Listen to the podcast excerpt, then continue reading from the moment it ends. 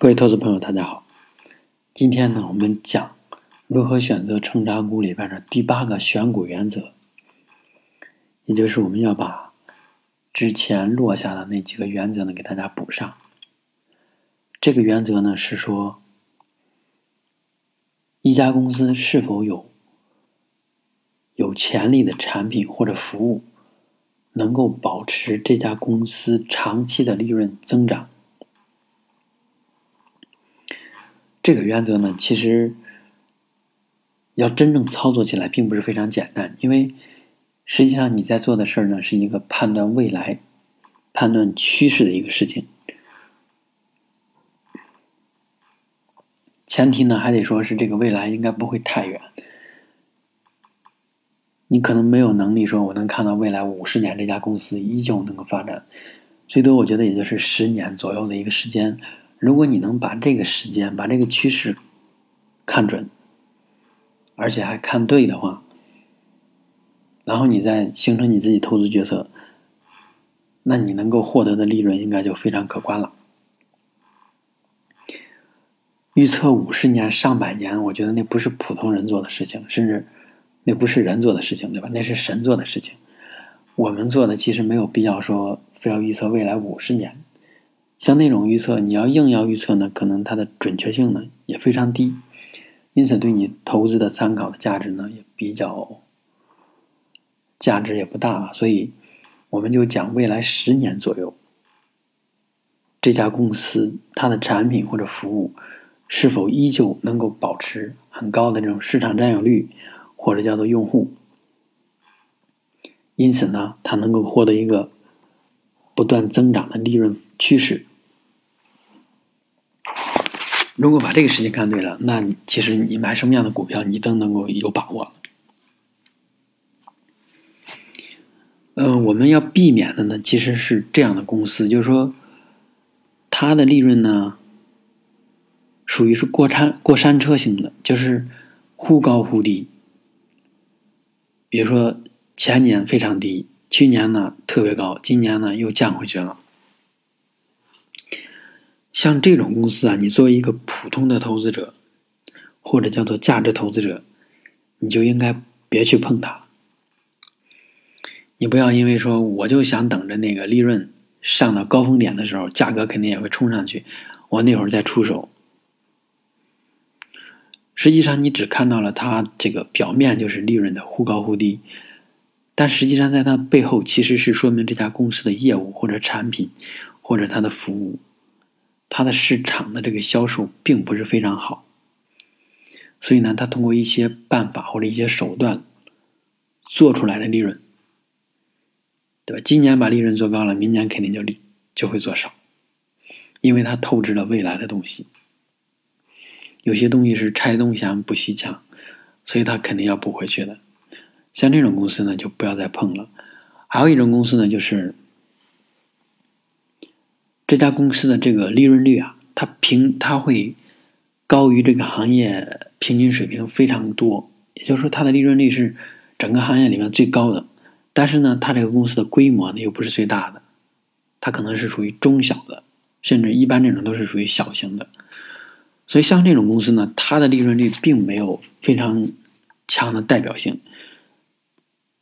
有可能它是因为它的这个经营规模比较小。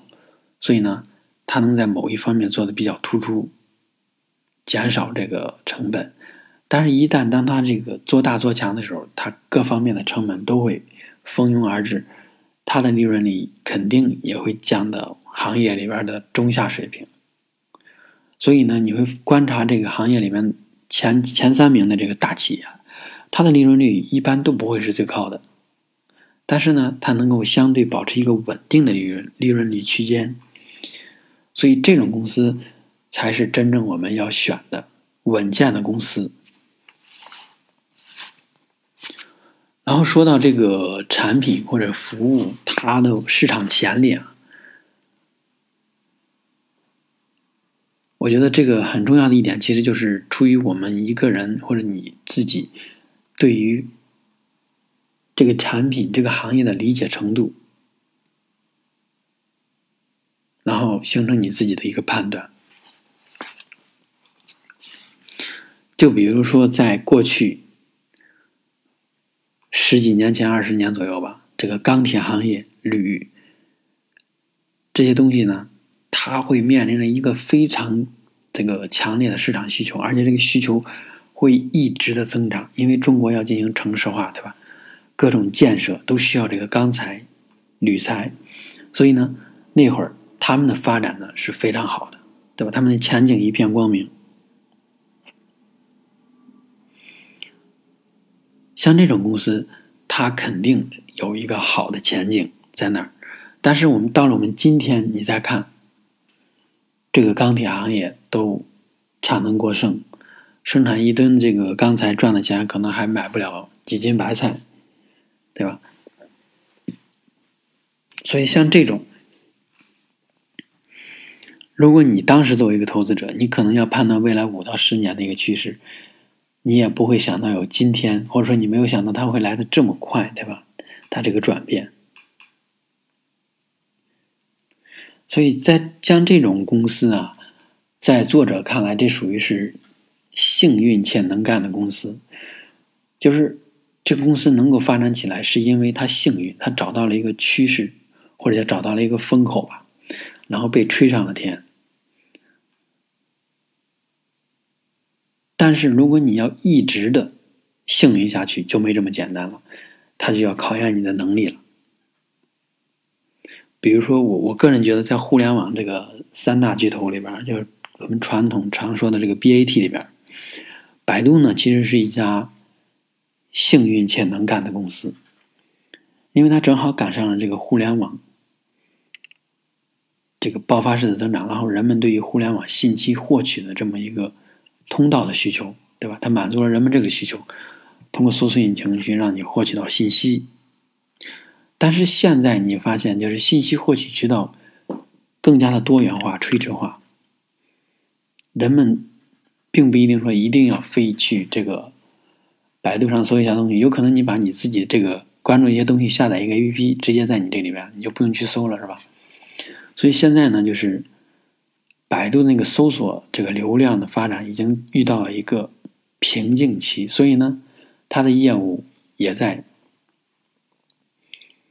出现一个瓶颈，收入也在出现瓶颈。但是最近就是百度一直在押宝的一个方向叫做人工智能，是吧？AI。这个领域，但是我个人就比如说，让你判断一下，你作为投资者，你判断百度这家公司它的 AI 的产品，AI 这种能力是否能够盈利呢？我个人觉得，就是个人判断啊，在未来的五到五年左右吧，其实是很难真正在财务上带来非常可观的收入改变的这么一个能力，就是它不会像人们预期的，或者像这些。互联网的这种行业网站所说的 AI 那么强大，虽然 AI 在技术上强大，但是它的变现，在盈利的这方面，它目前还处于一个比较弱的时期。就任何科技，尤其是互联网这种科技相关的东西，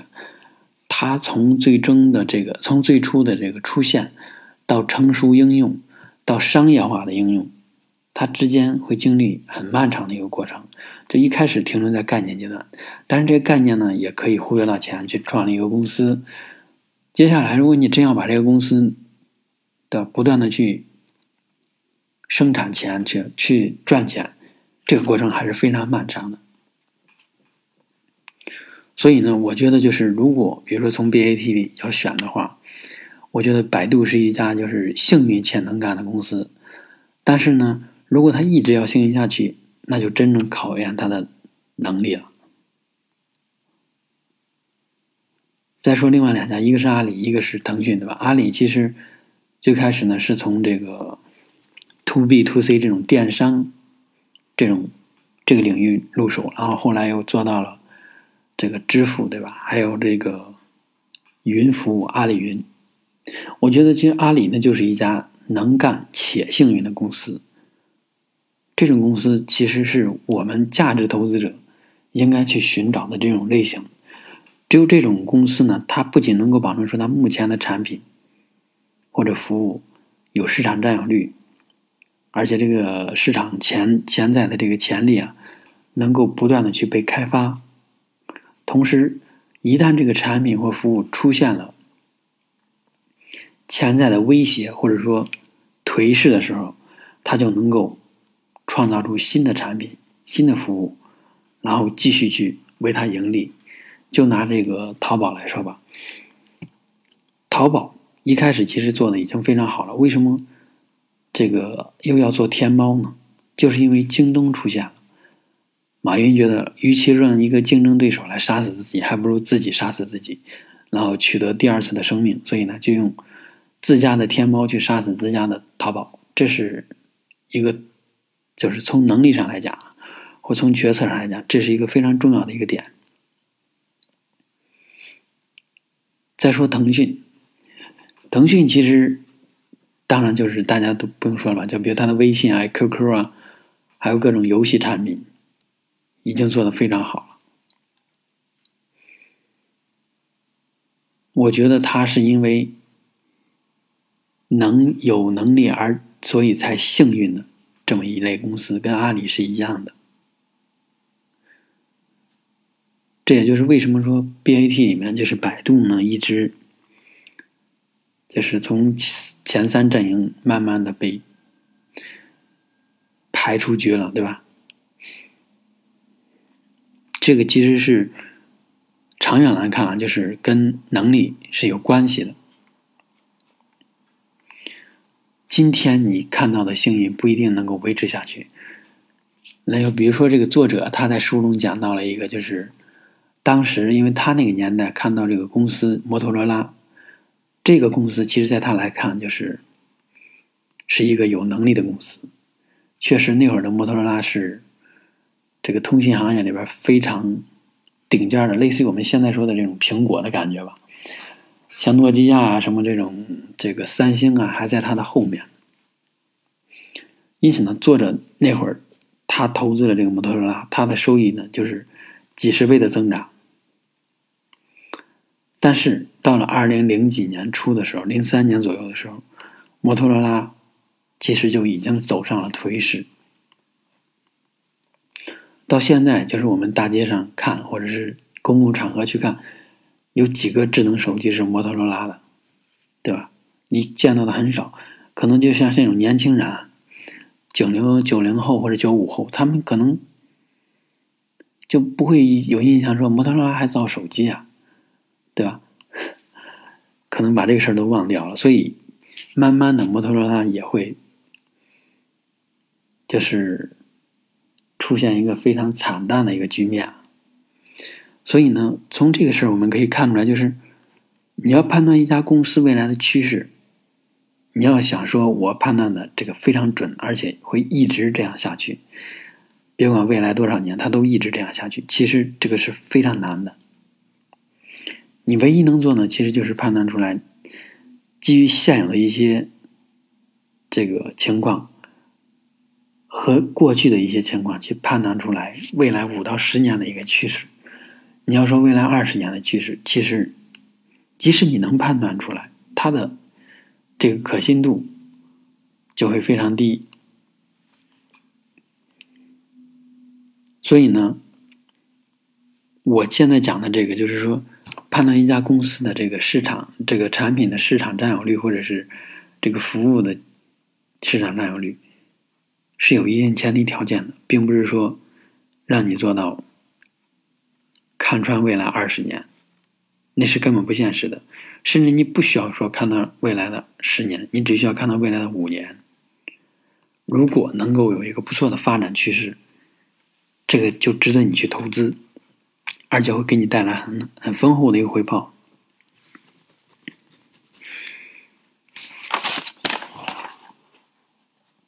那作者呢？其实还他自己也讲了一些这种公司，就是比如说幸运且能干的公司。他讲的呢是那个美国铝铝业，然后跟我说那个钢铁其实也差不太多。啊，能干所以幸运的公司呢，他举的是杜邦这个公司。杜邦一开始是做这个，在战争时期啊是做这个炸药的。因为这个公司管理层呢就是比较能干，所以在和平时期，因为炸药的这个需求量在降低嘛，所以呢他就去做了这种化学化工的领域的东西，比如像什么纤维呀、橡胶啊，什么聚酯、什么就是树脂这种东西。然后这种东西呢，它的应用的领域非常广，像工业、生活中都会有应用，对吧？生活产品，所以呢，这家公司的前景就变得非常可观。在作者看来呢，就是这属于是有能力所以幸运的公司。还有一点，其实这个公司的能力啊，它并不是说一成不变的，它会根据这个时代的背景变化，还有呢。根据这个管理人员的变动情况，都会发生变化。有可能以前能力不强的公司，换了一届领导以后，他的能力就产生了一个飞跃，带领公司呢出现一个好的这个转机。我再举一个，就是我买过的这股票的例子，其实就是这个掌趣科技，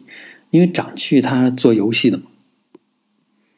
它在这个互联网刚起步的那会儿，或者说起步。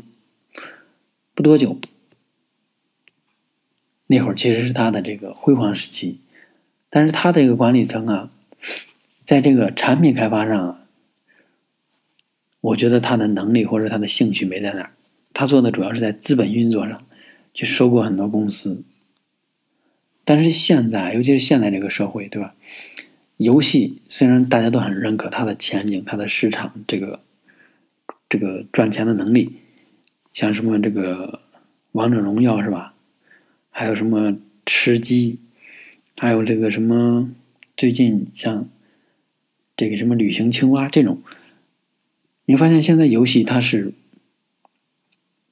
跟原来你认为那种游戏或你印象中游戏呢都不一样，它发展变化非常快，而且这个不会一直持续下去，不会一直火下去，不断的有新的游戏进来，然后。就好比是一个 fashion show，然后看完了就走了，看完就走了，你不会永远的去停留在那里，对吧？你不会说几年就只玩这一个游戏，很少吧？大部分的用户其实还是说玩玩觉得没意思，然后就去玩新的，因为不断有新的出来嘛。所以呢，一家游戏公司，如果你在这种背景下想要占领用户、占领市场，你要做的就是拿出好的产品来。但是掌趣科技在这方面呢，其实它没有做的很好。好，以上呢其实就是我们今天讲的，判断一家公司的产品或者服务是否有这个市场前景，能够保持公司的这个利润趋势，保持公司的利润增长，这个其实才是最关键的。但是话又说回来啊，如果你有这个非常强的能力，能形成这个判断，那其实你已经非常牛了。所以呢，一开始呢也不用去苛求做的非常完美。你现在要要有的就是一种意识，去考虑一下这家公司的产品或者服务到底有没有市场占有率呢？你可以从你身边去想，你认识的人或者你经常见到的人。或者你在公共场合看到的有多少人在用他的产品或者服务，然后你自己再去网上百度一下、搜一下这个产品或服务的一些相关的评价，人们对于对于这个品牌的一些印象，这个呢其实也能够辅助你的一个投资决策。相比原来你没有这个意识、没有这个认识的情况下，你经过这一层的工作、这一步骤的工作。你就能够为你的投资呢提供一个更加有力的保障。好，谢谢大家。啊，如果有不知道我微雪球或者是微信公众号呢，可以大家去搜一下，关注一下，叫做孙氏价值投资，跟我的这个喜马拉雅 ID 是一样的。我会在雪球上呢分享一些巴菲特股东大会的。相关内容，还有就是未来我还计划呢，就是分享这个巴菲特每年致股东信的一些东西。好，谢谢大家。